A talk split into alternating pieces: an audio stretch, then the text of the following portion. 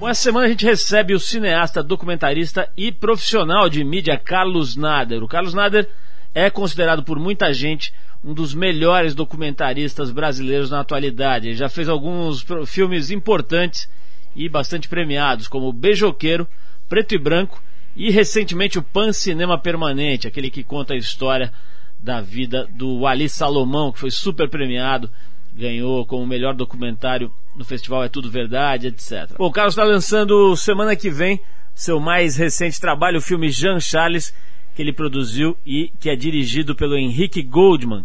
Filme sobre o brasileiro que foi confundido com um terrorista e acabou assassinado brutalmente num vagão de metrô em Londres pela polícia inglesa em 2005. Tem também hoje aqui com a gente o ator Matheus Nastergalli, o Matheus que já brilhou no teatro, na TV e no cinema, está lançando hoje o seu primeiro longa-metragem na direção. O filme se chama A Festa da Menina Morta.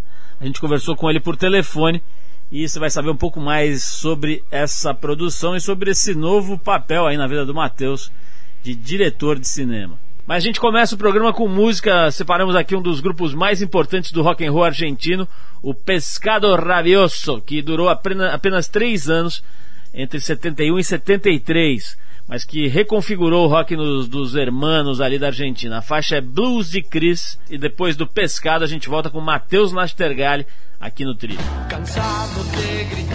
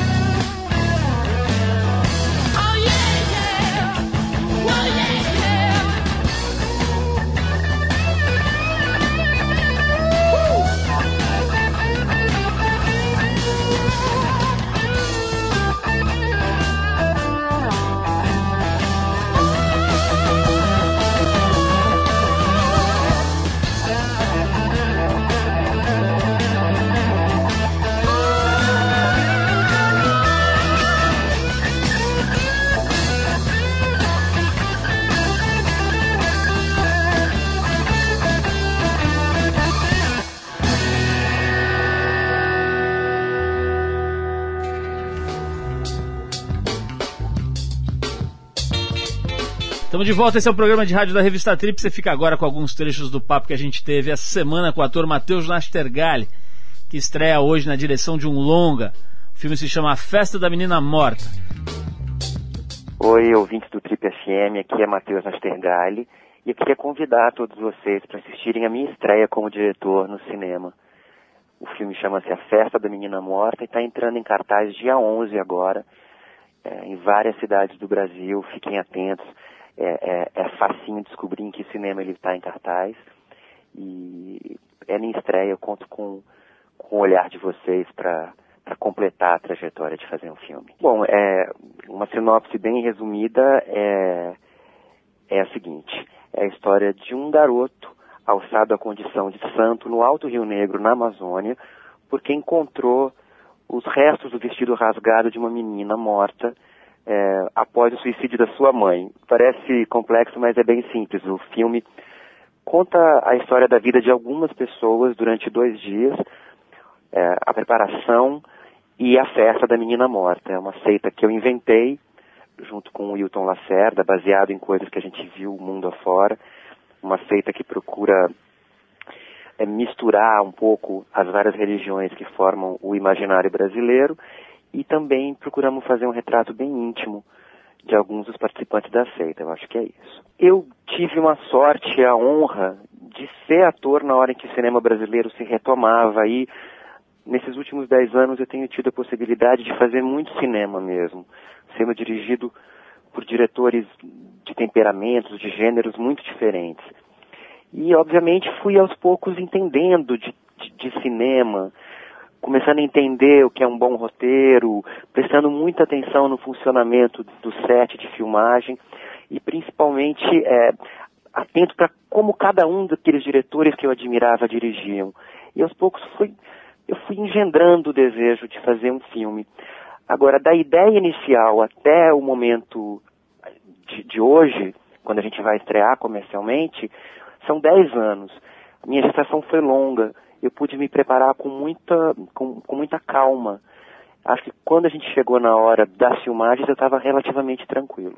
Eu acho que os temas que eu quis abordar estão lá no filme, e apesar de eu conhecer o filme demais, eu vejo o quanto eles tocam as pessoas, né?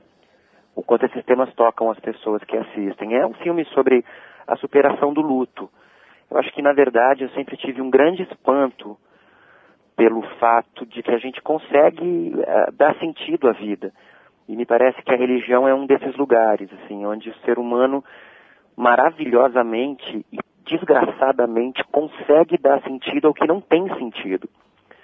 Né? Outro dia eu pensei, poxa, talvez a menina morta seja um filme sobre o escândalo de ter fé. Mas não é um filme para banir alguma religião ou para exaltar alguma religião. É um filme para se observar de maneira às vezes dura e às vezes maravilhosa a capacidade infinita que o ser humano tem de criar fé, de dar sentido à vida. Porque a gente saber da morte, superar nossos lutos, é muito difícil. Sabe, a Fernanda Montenegro disse outro dia numa entrevista, e eu achei muito bonito isso. Ela disse: Como nós sabemos que morremos, a vida não passa de uma longa despedida. Eu acho que isso está na festa da menina morta. Eu acho que o, o ritual é feito para que a gente dê sentido a essa longa despedida. Bom, a gente conversou aqui com o ator Matheus Nastergalli falando com a Trip. Ele agora é, é, diretor de cinema, deu para você sentir um pouquinho aí a vibração do Matheus. Daqui a pouquinho tem o documentarista e produtor do filme Jean Charles, Carlos Nader, por aqui. Enquanto a gente vai acertando o foco e o enquadramento, você fica aí na companhia de Gilberto Gil. A faixa é Maracatu Atômico de 78. Depois do ministro tem Carlos Nader por aqui.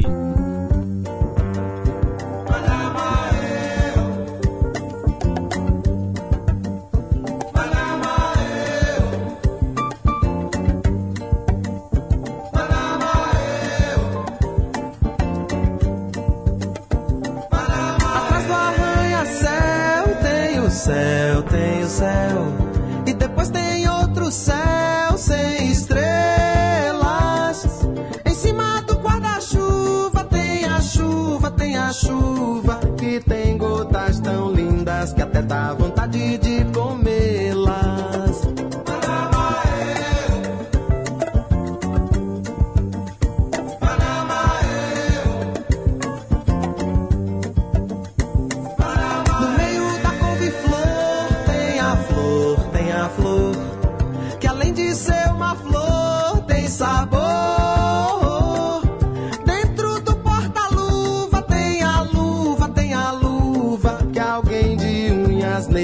e tão afiadas se esqueceu de pôr.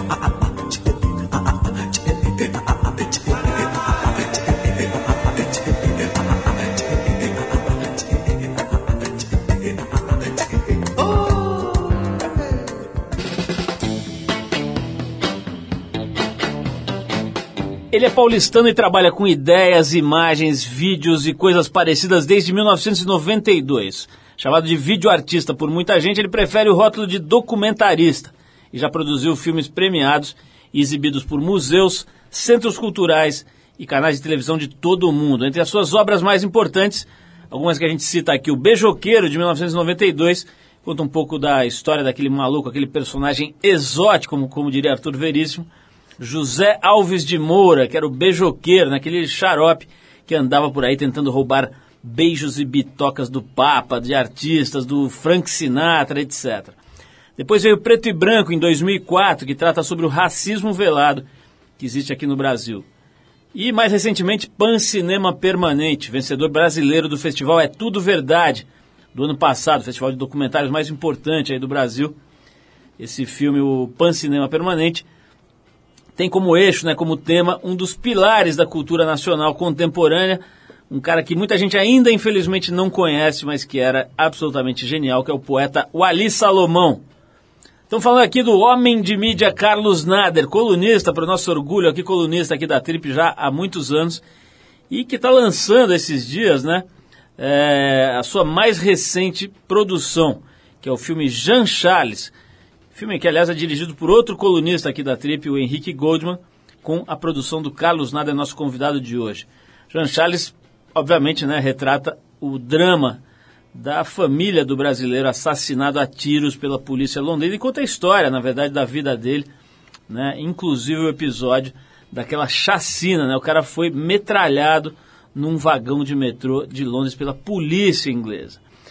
Bom, enfim, ela confundiu o cara com um terrorista e aí vai a história toda que você já deve, no mínimo, ter ouvido falar pelos jornais. Mas estamos aqui com o Carlos Nader hoje para bater um papo sobre essa trajetória dele, cheia de coisas interessantes, de filmes, de ideias, de textos, de coisas muito bacanas que fazem o povo refletir. Carlinhos, obrigado por você ter vindo. Sei que você está no meio da semana de lançamento do filme, né? Depois de três anos de batalha, acompanhei um pouquinho dessa batalha incrível. Aliás, a gente tem conversado volta e meia com gente de cinema aqui, e uma das coisas que me intriga, a gente está acostumado a fazer projetos que ficam prontos em um mês, né, em às vezes 15 dias, as revistas, etc. Ou, ou mesmo esse programa, a gente bola o programa e na semana seguinte ele já se materializa, se cristaliza, né?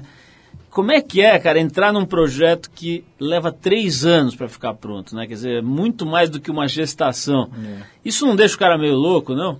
Deixa. Eu ficava morrendo de medo. Eu via cineastas da, de geração anterior à minha, que eu admirava muito, Mas via sempre que eles estão sempre com uma cara meio cansada, uma voz meio. Fala, pô, não- eu quero fazer cinema, mas não quero ficar assim, né? E, e eu quero gostar do que eu faço e tal, eu quero, viver bem, mais do que qualquer coisa. Então eu ficava meio preocupado. Aí entrei num longo e vi por que, que eles ficam assim. Porque É um negócio que consome fisicamente mesmo, né? é impressionante. Agora, Carlinhos, já, já que a gente está falando de cara do teu filme novo, junto com o Henrique, que é o diretor, né? Eu quero abordar esse aspecto, né? Quer dizer, já é uma coisa por si, por natureza, complexa, né? E aí você ainda vai trabalhar com um cara que é teu amigo, né? E numa função que não é a função que você gosta e está acostumado a exercer. né? Geralmente você dirige os filmes bola e, e fica no comando do, do filme, né? O que, que você fez exatamente? O que, que um produtor é, pelo menos no caso do filme Jean Charles, qual foi a, a incumbência de fato do produtor que foi você? O produtor é uma coisa é, pouco entendida no Brasil, né? Porque as pessoas imaginam que é o cara que paga a conta, e obviamente não é o É, caso, né? Também é, também é, é o cara que paga a conta. É, o- é o, é o, o produtor é o dono do filme. O, o Henrique também é produtor do filme, né? A gente a produção junto. Nossas duas empresas produziram o filme. É, mas o filme é o filme. Até rolou essa discussão no, num determinado momento. Tem aquela história de botar assim um filme de é, nesse caso de Henrique Goldman. O Henrique estava na dúvida se colocava ou não. Ele não gosta muito, porque o filme é uma coisa coletiva e tal. Eu dei muita força para ele colocar um filme de Henrique Goldman. Se tem um. De, se esse filme é de alguém, é dele, e é, de fato. O filme é um, esse filme é um sonho do, do Henrique, que a gente. Todo mundo meio que embarcou, ele conseguiu convencer todo mundo, levar todo mundo nesse barco, assim. Um filme muito improvável de acontecer mesmo. Um filme que só existe por causa do desejo. O desejo do Henrique de fazer o filme é que. E o fato de vocês serem amigos de longa data, Carlinhos, porque tem uma- um aspecto obviamente positivo, né? Quer dizer, vocês se conhecem, vocês têm intimidade, vocês têm liberdade. Mas tem também o outro lado, né? Às vezes você dá uma É. bronca ou reclamar com alguém com quem você tem uma ligação afetiva, isso assume Toma. outra conotação, É. né? Como é que foi isso? E fora o detalhe, né, no, no- na trip desse mês, isso está até é, mencionado, né? Quer dizer, você tem um judeu de um lado, É. um descendente de árabes ou de libaneses do outro, enfim, tinha tudo para dar umas brigas ali, né? Não, essa coisa de judeu e de árabe é muito uma ideia do Henrique. Eu pra mim, eu, nem- Você nem lembra. Eu não penso nisso, eu não vejo ele como um judeu. sabe? Ele botou isso no e-mail, um judeu e um árabe. Eu não, eu não penso nisso. Nem vejo meus filhos que são judeus como um judeus, né? São judeus para os judeus, sou casado com uma judia. Eu não penso nisso. não- a gente é muito, a gente é irmão mesmo. E poderia acontecer isso que você dizer, porque aí toma uma voltagem, né? Quando você tem um, um amigo, assim, uma coisa profissional, vira, mistura e tal. Mas na verdade a gente está acabando esse processo com uma amizade mais fortalecida ainda. É, porque sempre foi muito aberto, sempre foi muito é, transparente. Não estou adorando a pílula. A repórter da Tripa que, que ligou, esqueci o nome dela, é uma menina ótima. Deve ser a Kátia Lessa. A Kátia, é. É, ela insistiu muito nessa coisa de "Qu- vocês brigaram, mas vocês brigaram, mas vocês brigaram. Acho que para não ficar meio mamãezada aqui da Trip também, de dois caras da Trip e tal. Mas a gente não, não, não, não, não, não brigamos, Tá em nada. tempo ainda, né? Vamos falar um pouquinho da tua história aí. Eu me lembro que a gente se conheceu quando você fazia uma revista também, né? A revista Caos, uma revista que teve uma, uma- um papel importante né, nos anos 80 ali, pensou coisas muito na frente, né? Vocês falavam aí até dessas coisas de internet É. e, e dessa revolução de tecnologia, vocês antecipavam isso, etc. Mas depois você alçou voos aí diferentes, né? Foi estudar, foi fazer outras coisas, etc. Como é que a, o, a imagem não estática, aí o vídeo, a imagem dinâmica apareceu na tua história? Por causa do Henrique.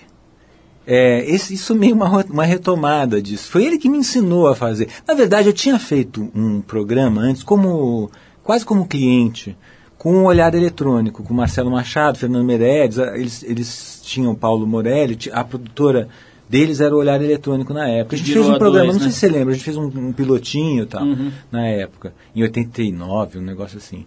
Mas não foi uma coisa que eu vivi como profissional de vídeo fazendo aquilo e tal.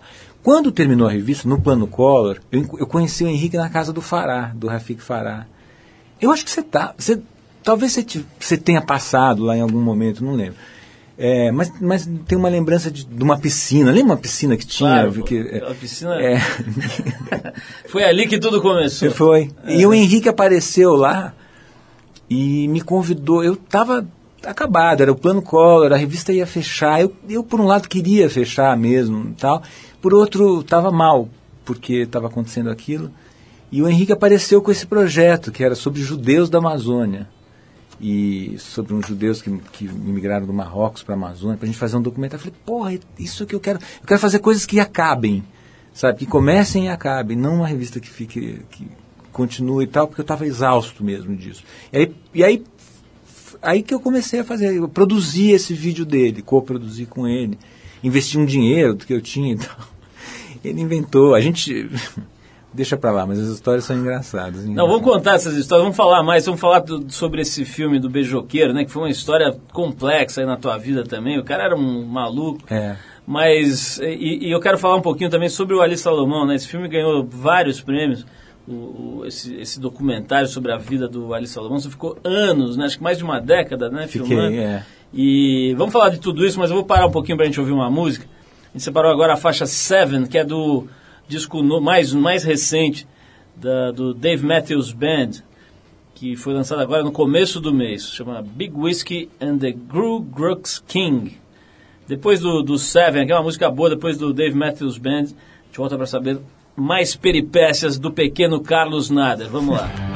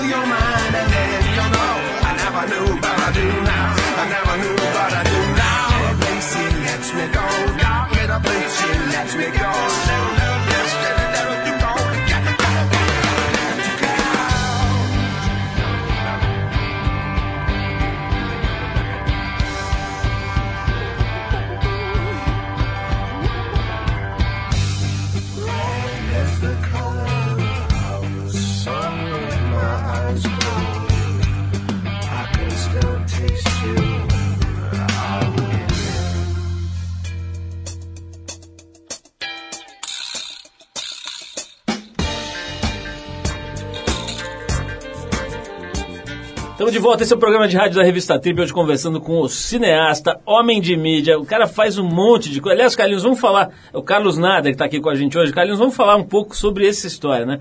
É, não é, é, é bastante frequente eu, eu trazer pessoas aqui é, sobre as quais é difícil, das quais é difícil traçar um- uma definição, né? Porque, porra, são pessoas que estão fazendo coisas, às vezes que, é- que nem tem nome ainda, né? Por exemplo, como é que se define o Silvio Meira, né? Quer dizer, não dá para falar que o cara é um cientista, de o cara é um pensador que está em todas as frentes que você puder imaginar, e surfista, e anda de mountain bike.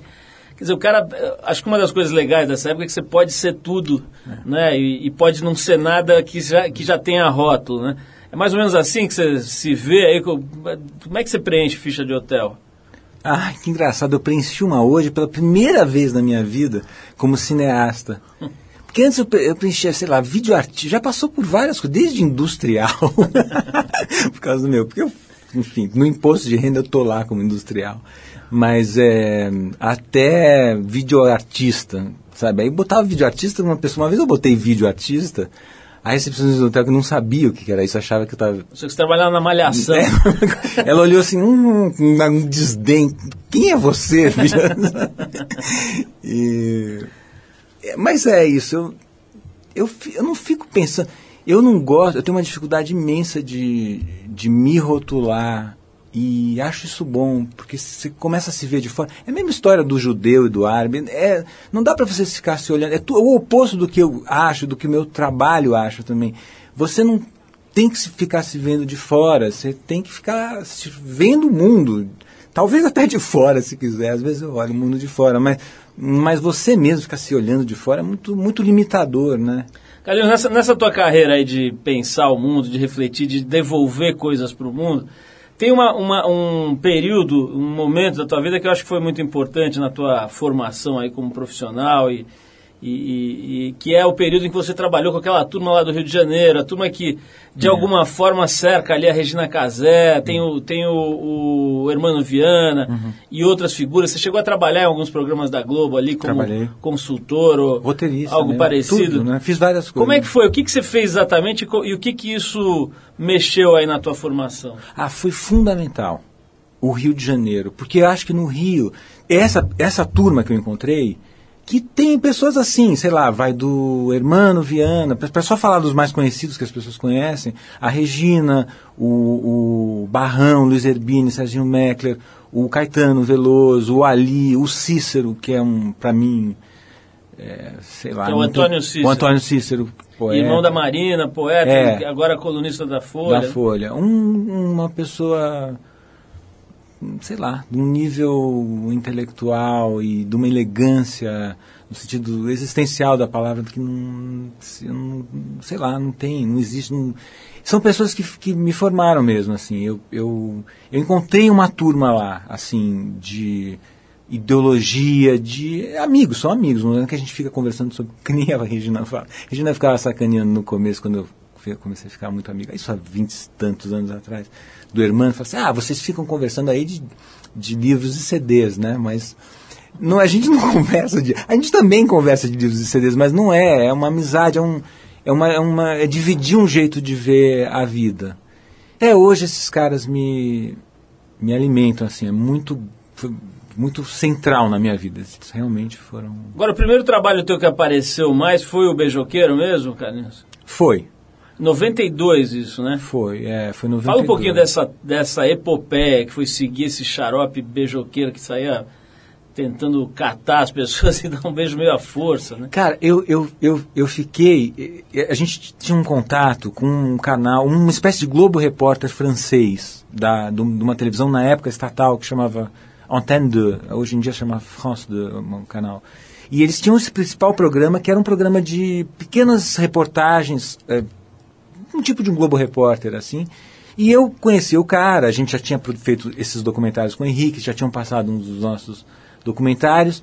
eu falei assim, ó, tem esse cara que é um cara que beija tal, e não vai ter essa conferência no Rio, que é a Eco 92, é, que, que é a conferência que na época sobre ecologia, já em 1992, que reuniu o, o seu maior número de chefes de Estado até então no mesmo lugar. Falei, pô, vai, o Brasil vai ficar.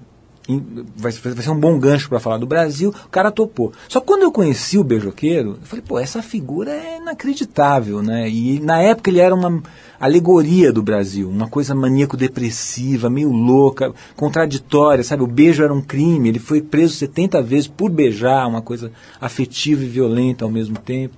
E ele. E eu fiquei doido por ele. Bom, aí eu, eu, eu, eu, eu falei, vamos eh, fazer esse vídeo durante a Eco 92. Em vez de ele ficar pronto para ser usado, para ter um gancho e tal, vamos fazer esse vídeo durante. E chamei ele, como ele era procurado pela polícia, e nesse momento a polícia ia prender ele para ele não causar nenhum problema com de beijar já. A gente foi morar junto, escondidos, num- num- num- eu, a equipe e ele num prédio em, em Copacabana. E aí fizemos a, a coisa. A gente, o, alvo, o, alvo, o alvo do documentário era beijar o maior número de pessoas possível e beijar o Bush, o George Bush pai, que era o presidente na época, né? E que vinha para o discurso. E, a- e- e o Bush ficou no Sheraton. Eles, eles botaram só o Bush no Sheraton, botaram um navio de guerra, uma fragata ancorada ali na frente do Sheraton, um tanque apontado para a Rocinha, é, um tanque de guerra do exército brasileiro apontado para a Rocinha, fora toda a segurança é, do próprio Bush, né? E a gente conseguiu ir entrando no Rio Centro, porque o Beijoqueiro, o Rio Centro virou um território da ONU. Ele era um, um lugar que não era mais Brasil, tecnicamente, né? Era controlado pela, pela ONU. E a gente conseguiu um crachá para o Beijoqueiro de jornalista. E fomos chegando perto, ele ficou escondido embaixo de uma samambaia durante, durante umas cinco horas, parado embaixo de um matinho de samambaia. Cara, se assim. transformou num xaxim durante algum tempo. Ele era muito louco. E, mas aí fomos presos, na verdade, porque descobriram, aí veio o Interpol, levou a gente para a delegacia, daí saímos, não chegamos a ficar preso lá, fomos detidos, né?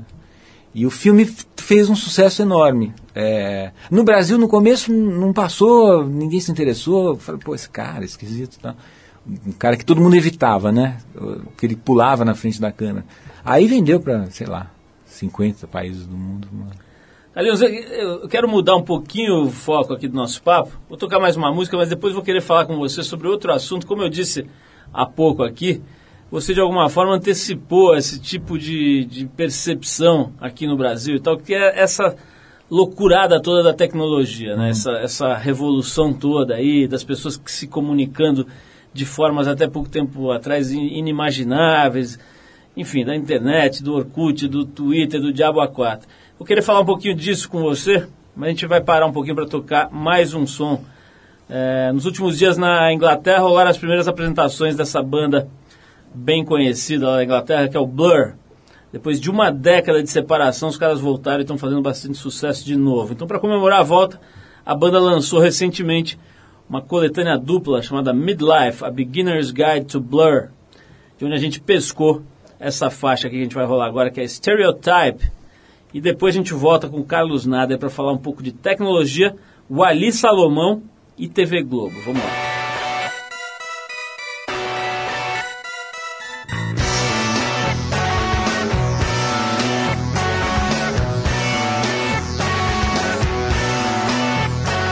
The suburbs,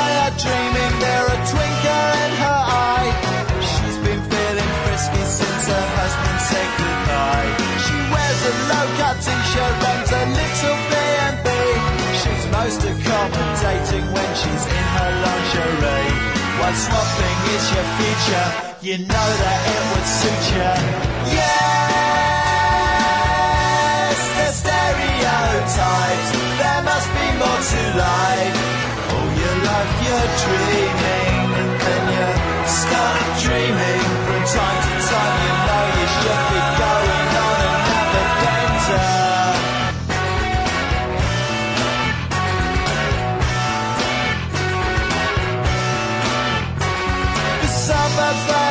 Sleeping, but he's dressing up tonight.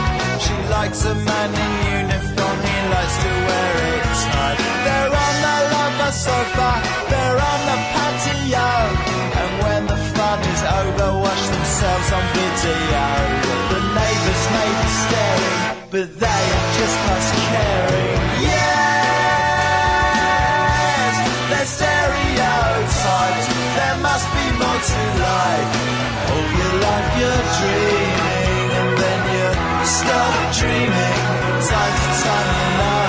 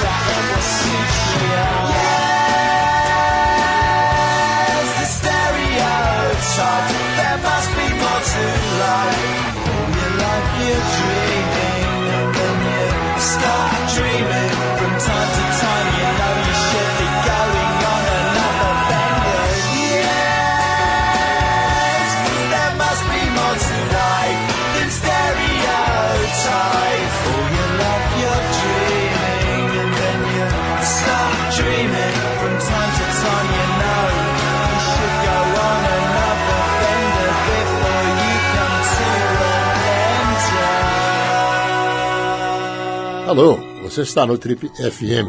Estar no Trip é uma verdadeira viagem.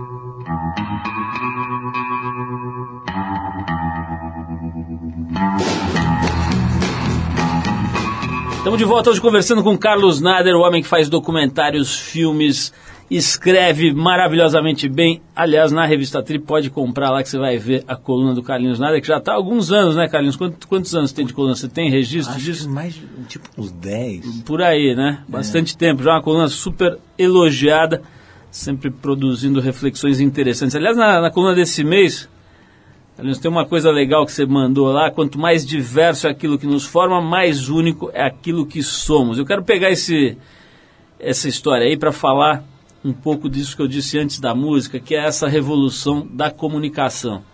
Né? Tá tendo, obviamente, uma transformação do mundo, né? E acho que essa, essa, essas novas tecnologias têm um papel decisivo, fundamental. Por outro lado, a gente teve outro dia aqui a visita do Luli Radfaria, né, que é um dos caras que talvez esteja mais por dentro, da, do, mais update, né, como eles dizem, da, dessas coisas todas. e Tal. E ele mesmo, no fim, conclui que isso nada mais é do que as pessoas tentando expressar e, e- e sentir emoções. Né? Como é que é, como- o que que, pra- qual é a tua leitura hoje dessa, desse fenômeno aí? Quer dizer, está mudando o mundo por causa disso ou isso é um pequeno detalhe? é um, para mim, é um- eu, eu tenho mil ideias e às vezes contraditórias sobre isso, mas eu sempre lembro de como eu entrei pela quando e como eu entrei pela primeira vez na internet. Foi justamente, a gente estava nessa virada dos 80 para os 90, para os anos 90, e eu estava fazendo, agora já não me lembro qual, se era programa legal, se era Brasil Legal, não lembro o que, com Regina, Hermano, eh, Marcelo Taz, era da redação, Pedro Cardoso, o André Weisman, o Hubert era o, eh, também da redação desse programa e também do, do embrião da, da Cacete Planeta que ainda não tinha acontecido, os programas do, do núcleo do Guel. E o Hermano, que era meio que o mentor desse nosso lado, assim, do, do, do programa que tinha criado, o programa chamado A Gente, foi para Chicago fazer a tese dele de doutorado de antropologia, ele é antropólogo, né? E foi para Chicago. Eu falei, pô, como é que a gente vai escrever o, o roteiro agora? Porque na época era, era- tinha carta. A gente, eu e o irmão, a gente trocava cartas é, na amizade, assim. A gente é Papel, correio, selo. Selo. A gente é velho assim, né? Ele foi para lá e, e falou... Quando ele chegou lá, ele falou assim, ó... Tem um negócio aqui, né, em todas as universidades, né, em algumas universidades, chama internet. Isso era 89, sei lá, no- 90 talvez. Chama internet. É, ele foi a primeira vez que eu ouvi a palavra. Aí ele falou assim: tenta se informar aí, vê se você consegue entrar, porque aí a gente vai se comunicar imediatamente. Vai, aí tem um negócio que você precisa botar no computador, chama modem. Ele falou. Eu cheguei na Santa Efigênia, comprei, tinha um, instalei no computador assim, e comecei a teclar, não tinha web, não era web, era só umas letrinhas que apareciam em DOS, né, que apareciam no, no computador. E aí eu lembro que eu entrei pela primeira vez na biblioteca do Congresso americano, que estava online, né? Eu teclei um negócio, na verdade, eh, já era um pouco dessa coisa meio é, narcísica que tem na internet, de você checar você mesmo um pouco também, um lado da internet, né? Eu chequei se tinha caos na... Porque eu sabia que tinha a revista Caos na Biblioteca do Congresso Americano, essa revista que eu fazia, e apareceu. Quando eu vi aquilo, só uma- eram só umas letrinhas escritas no computador, mas me, me tirou completamente o fôlego, eu- ficou tudo estranho. É, e eu senti naquela hora, que nem sei lá, quando os aviões bateram, bateram na- nas Torres Gêmeas, todo mundo sentiu que aquilo ia mudar o mundo, era, uma- era um ponto de, de mudança na, na história do mundo, né? Eu senti ali também, pessoalmente, falei, puta, que, que é isso, sabe? Que que é esse negócio? E então, eu, primeiro, duas coisas que eu aprendi ali. Primeiro, que é essa coisa de emoção que você está dizendo, porque toca numa emoção. É de, agora a gente não tem isso claro, mas no futuro vai ficar mais claro de que você, de que a internet é uma parte de você, não é um negócio que está fora. É assim, se você for pensar no cérebro hoje, para ter uma maneira mais, mais clara, o cérebro tem o cerebelo, o lobo temporal esquerdo, o lobo temporal direito e o Google num pedaço do cérebro. O Google é um pedaço do cérebro que você usa para você lembrar de algumas coisas, né? Agora, ele está ainda atrás de uma tela. É, no futuro, ele vai estar implantado direto na sua cabeça. É um lugar que você vai acessar na sua cabeça. Você já está acessando na sua cabeça. Só tem um gesto que você tem que fazer. Mas isso, isso parece que ele está fora. Mas ele está dentro da gente, ele não está fora. E é, é isso, é linguagem. Do mesmo jeito que a linguagem é o que forma a gente, a gente é linguagem, né? As coisas, uma, um feixe de linguagens, como um software forma um mundo, a gente é isso também. A internet é isso também. Então, vai ficar mais claro isso no futuro, né? Agora a gente está num momento intermediário de de não- a gente não está sabendo como lidar direito com isso. Está todo mundo lotado de coisas, né? Todo mundo ansioso. As pessoas já estão percebendo que é um que, que vicia, que você precisa descansar disso, que é um estado de consciência. Quer dizer, a gente hoje a gente divide o mundo entre eh, dá para dividir, fazer uma divisão da nossa vida do, do- do tempo que a gente está dormindo e do tempo que a gente está acordado. Vai ficar mais claro também que a gente precisa do online e do offline também. Vai ter tem momentos que a gente precisa estar offline, senão a gente não vai descansar totalmente, né? E assim por diante, vai, ter, vai ficar mais claro isso com o tempo. Por enquanto é, é tempestade, a gente está meio navegando em águas desconhecidas. Vamos abrir uma outra janela aqui na nossa conversa, Carlinhos, e vamos voltar para o filme Jean Charles. Né? Eu tive a- o privilégio de assistir aí a pré-estreia, filme muito interessante e que tem atuações absolutamente incríveis, né? especialmente do Luiz Miranda, na minha modestíssima opinião. O cara Total. dá um banho, né? Ele faz o melhor amigo ali, o companheiro de, É. de- É um apartamento. primo, na né? verdade. É primo. É primo. O primo do, do Jean Charles divide o apartamento com ele, etc. E o, o ator dá um banho. Mas tem muitas outras coisas interessantes. Como é que foi, Carlinhos, lidar com essa. Primeiro, lidar com. Imagina o tamanho da ferida dessa família, né? Uma família que tem um filho assassinado brutalmente, né? E, e acaba virando uma espécie de símbolo da opressão e de, de- de como num país supostamente super civilizado essas coisas também podem e acontecem e tal. Como é foi lidar primeiro com essa história aí? Né? Vocês tiveram muito que ter muito cuidado para mexer com isso? Fala um pouquinho desse aspecto aí. Tivemos. O, o- eu fui lá pela primeira vez, o Henrique me levou, já tinha tido um contato com eles. A gente foi para Gonzaga, que é um lugar, não, não tem nem celular, não pega celular.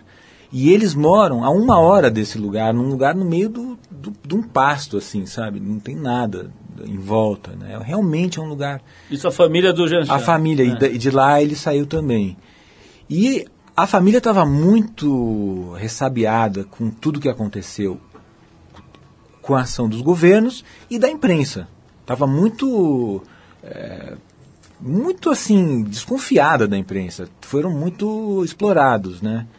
E, então a gente, o primeiro passo era se distanciar dessa ideia de a gente não é imprensa, nossa abordagem é outra, né? Então agora eles viram o filme, finzinho da semana passada, adoraram, ficaram emocionados. Então, Carlinhos, deixa, deixa eu. Tô, tô vendo aqui no meu, na minha pauta, tem uma pergunta que está me coçando aqui. Que não tem a ver com o filme, mas eu quero te fazer. Você acabou de dizer que você é um cara que pensa muito em mídia, né? E, e o pessoal via Twitter, aqui que a gente pede perguntas para a turma via Twitter.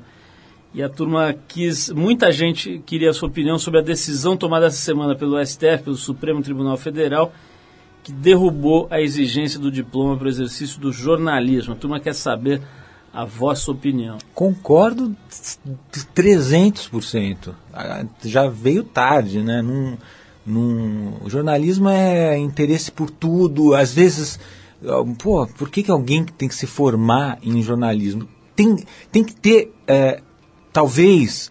Na verdade, jornalismo é uma parte da vida, da comunicação das pessoas. Não, é- não- acho que não- isso aí não tem que ser uma coisa que se ensina necessariamente na universidade, mas tem que se ensinar antes.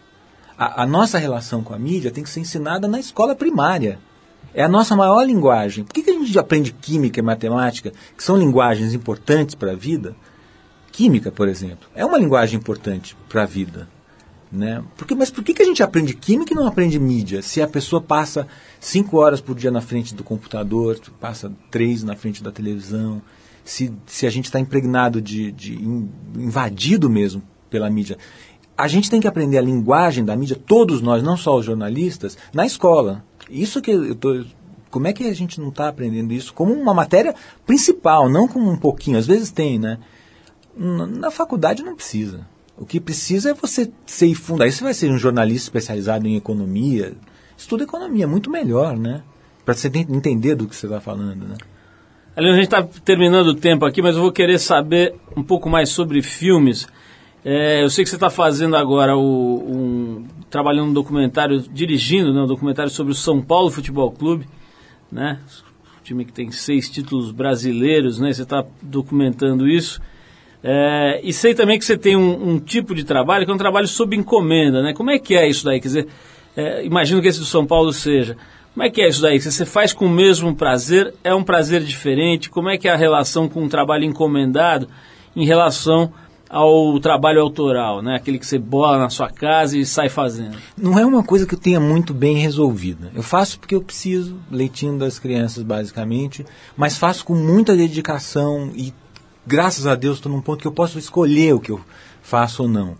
É, então tudo que eu pego para fazer eu faço com muita vontade, com um artesanato mesmo, com muita dedicação e tal. Teve recentemente uma mostra, né, com o teu trabalho. Isso já é uma coisa legal. É, quase É. que- é como se fosse uma exposição É. de um artista plástico com só com o trabalho dele, de várias É. fases, etc. Isso é uma coisa bacana. O que, que tem pela frente aí, Carlinhos? O que, que você está aprontando que você possa contar além desse documentário do São Paulo? Eu fiz um curta-metragem agora, fiz uma primeira coisa de ficção. Estou fazendo do São Paulo, estou fazendo um documentário muito legal com esses meus amigos do Shelpa Ferro do, do Rio de Janeiro. É, depois eu quero dar uma descansada, porque está acabando tudo isso, na verdade. Eu acho que mais um mês eu acabo tudo. E foram dois, três anos de insanos. Não dá para nem descrever. Eu até parei de. Quando me perguntam, eu dizer com, quanto foi difícil, que eu não, eu não consigo dizer. Foi uma, uma loucura. Então eu vou dar uma descansadinha. Mas certamente vale a pena esse esforço e quem for lá ao cinema conferir o Jean Charles vai ver o que eu quero dizer. Parabéns, Carlinhos, parabéns ao Henrique Goldman, toda a turma lá que participou, especialmente pro Luiz, Luiz o quê mesmo? Luiz Eu Miranda. preciso gravar o nome desse cara, que Um esse cara é um gênio, gênio, um né? gênio, um Absolutamente fora É do gênio, comum é. o talento desse elemento, né? O cara É. baixa o santo, eu já tinha visto atuação dele no filme da Bruna Lombardi e do, e do Richelli, É. e também no, no Meu Nome Não É Johnny, É. né? Que ele faz um preso tomado É. ali. E o Você cara realmente. Você sabe uma história rápida a respeito dele. O- o- esse papel ia ser para um outro ator, um ator famoso, excelente, um puta ator brasileiro e tal. Não deu para ser ele. Quando ele caiu, eu cheguei para Henrique e falei assim: Henrique, tem um cara no Brasil que chama Luiz Miranda. Eu tô de olho nele. Não é que ele é um dos melhores atores do Brasil. Ele é um dos melhores atores do mundo. Luiz Miranda. Bom, o Henrique, na hora que viu a primeira cena, falou: Ah, você tem razão. E o Stephen Frears, que é o produtor executivo do- desse filme, da- na, na parte inglesa, é, quando viu a atuação do Luiz Miranda, fez uma série de comentários. Primeiro o primeiro corte do filme, uma série, falou assim: Who is the Black Genius? Quem é esse gênio negro? É um, é um, Stephen Frears é um cara que já dirigiu Glenn, Glenn Close, Ellen Mirren, John Malkovich, sei lá, todos os bons atores mundiais, chama- ficou espantado com esse cara. Parabéns, Carlinhos. Manda um abração pro Henrique Goldman, pra equipe toda do filme. Boa sorte aí. Espero que ele venda muitos bilhetes, que as bilheterias fiquem abarrotadas de gente e que jorrem dólares na sua, nas, nas suas bolsas aí para vocês poderem eh, se remunerar de um trabalho tão árduo, né? De três anos de batalha e certamente vai valer a pena. Vamos terminar aqui o nosso papo com o Carlos Nader com a banda Buffalo Springfield, que é uma das mais importantes e conceituadas bandas de folk music e de country rock da década de 60. A faixa é um dos seus principais clássicos, chama- chama-se For What It's Worth. Carlinhos, obrigado. Obrigado, Paulo. Vamos ouvir essa música do Buffalo Springfield. Se você quiser conhecer um pouco mais do trabalho do Carlos Nader, vai ao site da Trip também, porque estão todas as colunas dele, pelo menos dos últimos anos, lá disponíveis. trip.com.br.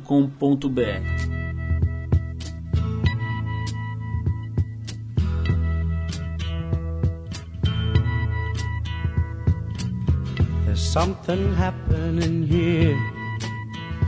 What it is ain't exactly clear. There's a man with a gun over there, telling me I got to beware.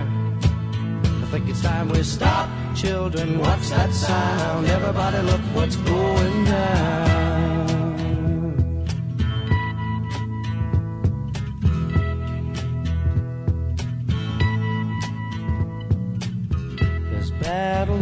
Lines being drawn. Nobody's right if everybody's wrong.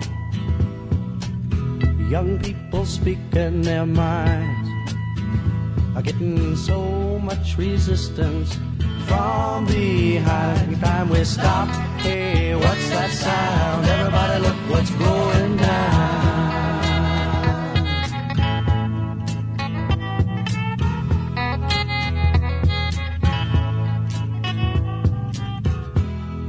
What a field day for the heat.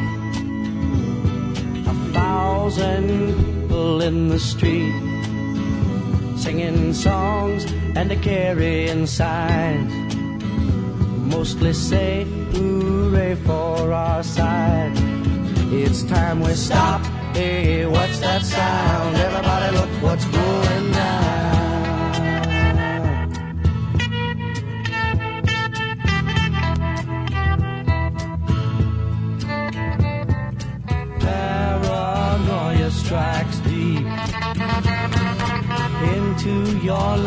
it will creep. It starts when you're always afraid. Step out of line, the man come and take you away. We better stop. Hey, what's that sound? Everybody look what's going. Better stop. Hey, what's that sound? Everybody look what's going. We better stop now. What's that sound? Everybody look what's going.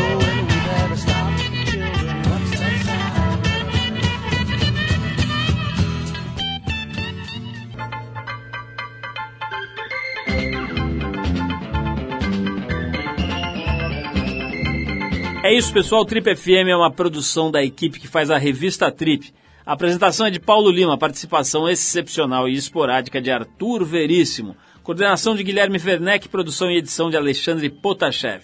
Para falar com a gente, você pode escrever para radio@trip.com.br. Ou então pode adicionar a gente no Twitter. A gente está lá no Revista Underline Trip. Por ali, além de escrever para a gente, você pode ficar sabendo antes quem será o convidado da semana e pode, claro, mandar perguntas, críticas, elogios, sugerir músicas. Dá para fazer bastante coisa, interagir com a gente via e-mail e agora via Twitter também. Para quem perdeu o programa, quer ouvir de novo, quer ouvir numa hora especial, ou mesmo quer conhecer melhor nosso trabalho, vai lá no trip.com.br, você vai ver tudo, inclusive dezenas, centenas de gravações desse nosso programa que completa 25 anos agora e que estão lá disponíveis para você ouvir no seu computador, no seu tocador de MP3, a hora que quiser, do jeito que quiser. Na semana que vem a gente volta nesse mesmo horário com mais um Trip FM. Um abração, paz, saúde e a gente se vê.